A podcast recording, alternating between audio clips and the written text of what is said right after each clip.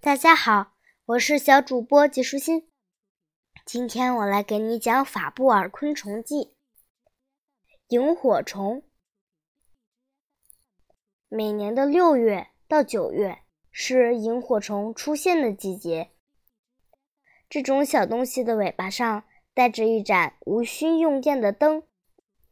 夏夜的傍晚，这些小东西在草丛间飞来飞去，看起来像一个个灵动的小天使，又像是一群洒在草丛间的小星星。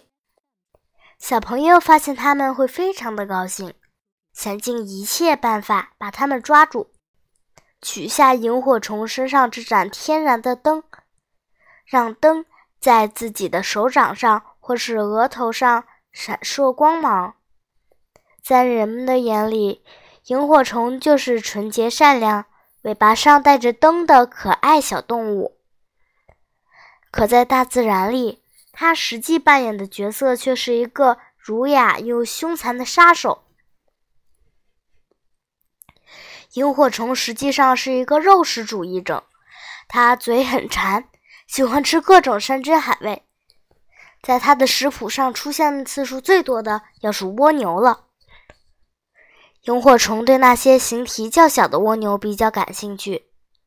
在气候非常炎热的时候，路旁边的枯草或者麦根上，通常会聚集大群的蜗牛。天气太热了，它们选择在这里集体纳凉。它们一动不动，想就这样懒洋洋地度过炎热的夏天。可没想到，在不知不觉中，却成了萤火虫的猎物。在萤火虫发现这些小蜗牛后，他们会悄悄地跑到小蜗牛的身后，然后迅速地把随身携带的兵器抽出来。这种兵器是萤火虫身上的两片颚，它们弯曲起来，再合拢到一起，就形成了一把尖利。细小的钩子，上面还有一条钩槽。萤火虫并没有像大多数动物一样迅速地扑向自己的猎物，它表示的很温柔，乍一看好像是要和蜗牛成为朋友似的。萤火虫悄悄地把钩子插入蜗牛的体内，它还会把。一种毒液沿着沟槽一同注入进去，这种毒液就像是麻醉药，使小猎物失去知觉，从而失去防卫抵抗的能力，以便它捕捉并食用。这就好比有的小朋友在治病的时候，因为很疼需要麻醉，打完麻醉针后就渐渐失去知觉而不感到疼痛一样。萤火虫是很有耐心的，在它们完成一次攻击之后，总是要停下来一小会儿，仿佛是要看一下这次攻击的效果到底怎么样。萤火虫攻击的次数并不用很多，顶多五六次就够了。就这么几下，蜗牛就会静止下来，足也不再往前爬了，长长的触角。也变得软了，不再向上伸展了，而是拖垂到下边来，就像一根已经坏了的手杖一样，再也没有知觉了。接下来就是萤火虫享用自己战利品的时候了。萤火虫的小嘴巴是非常柔软的，它们不是我们想象中的那样，要先把蜗牛分割成一片一片的。或者割成一些小碎粒儿什么的，然后再去慢慢的、细细的咀嚼、品味它。那它们怎么吃呢？其实，萤火虫也是很聪明的，它早就知道自己的这个弱点，所以会在给蜗牛注射毒药的同时，注入一种神奇的东西。这种东西会像变魔术一样，把蜗牛身上的固体的肉变成类似液态的形态。这样一来，食物就适合萤火虫那柔软的小嘴了。萤火虫是很好客的，它并不介意其他动物和自己一同分享眼前的美食，因此在盛宴开始的时候，总会有其他动物三三两两的跑过来，它们和主人毫无争吵，全部聚集到一起分享食物。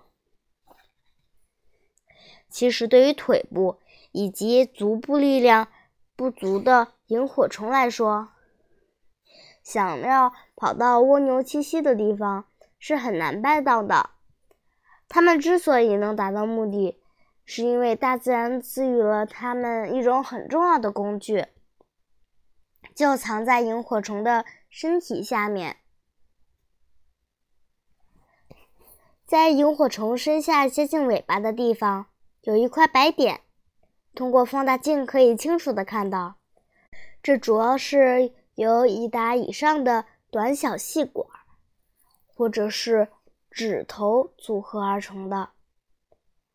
这些东西有时会合拢在一起形成一团，有时则张开成蔷薇花的形状。正是这精细的结构，帮助了萤火虫，使得它能够牢牢地吸附在光滑物体的表面上，还可以帮助它向前爬行。当萤火虫想在它所在的地方爬行时，它便让那些指头相互交错的一张一缩。这样一来，萤火虫就可以在看起来很危险的地方自由爬行了。这些东西除了具有粘附以及在危险处爬行这两大功能外，还可以当海绵以及刷子使用。这对于爱干净的萤火虫来说，帮助可是很大的。在萤火虫饱餐完休息的时候，它便利用这种自动的小刷子，在头上、身上进行扫刷和清洁工作。这样不仅方便，还很卫生。当然，对于萤火虫，最令我们感兴趣的还是它尾巴上的那盏不需要电池也可以发亮的灯。光亮是萤火虫的呼吸器官产生的。世界上有一些物质，当它们在与空气相混合的时候，便会发出光亮，有的时候甚至还会燃烧，产生火焰。人们称它为可燃物，而那种与空气相混合便能发出光或产生火焰的作用，则被称为氧化作用。萤火虫能够发光，便是这种氧化作用的一个很好的例证与说明。萤火虫的灯就是氧化的结果。那种形如白色涂料的物质。就是经过氧化作用之后剩下的东西。萤火虫不仅能发光，而且还能控制并调节自己的发光器官，随意的使它更明亮，或更微弱，或熄灭。虽说如此，但如果我们在实际中发现萤火虫发的光比较暗，可能并不是它调节的结果。而是因为这是一只雄性萤火虫。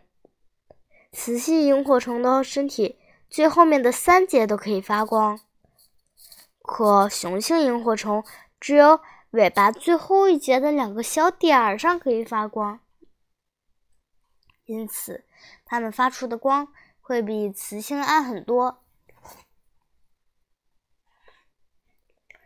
今天的内容就是这些啦，小朋友。